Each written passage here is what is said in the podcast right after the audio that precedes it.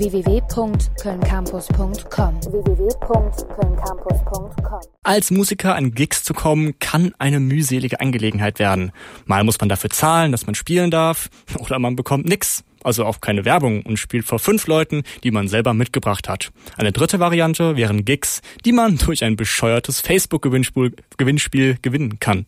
Yay! Die Band mit den meisten Likes unter ihrem Bild gewinnt einen Gig.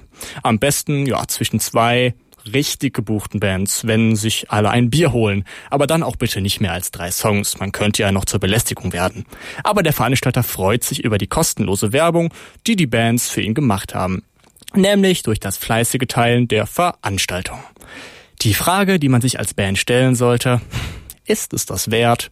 Verkauft man sich nicht unter seinem eigenen Wert? Warum kann man nicht einfach gebucht werden und eine kleine Aufwandsentschädigung erhalten?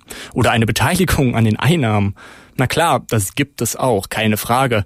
Aber die anderen Varianten scheinen den Ton anzugeben. Man kann dagegen halten, es zwingt einen ja keiner. Ja, hm, richtig. Nehmen wir die Sache selbst in die Hand. Hm, irgendwie. Suchen wir uns eine Location und organisieren unseren eigenen Gig. Hm, wie 400 Euro Miete? Und die Einnahmen dürfen wir behalten? Ah, okay, äh, zu, zu 50 Prozent. Ah, okay. Aber auch nur, wenn wir die 400 Euro wieder reinkriegen. Und Werbung macht ja auch keine für uns.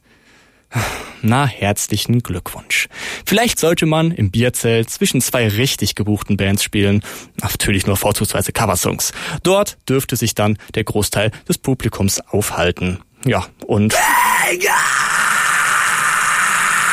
Prost. www.kölncampus.com www.kölncampus.com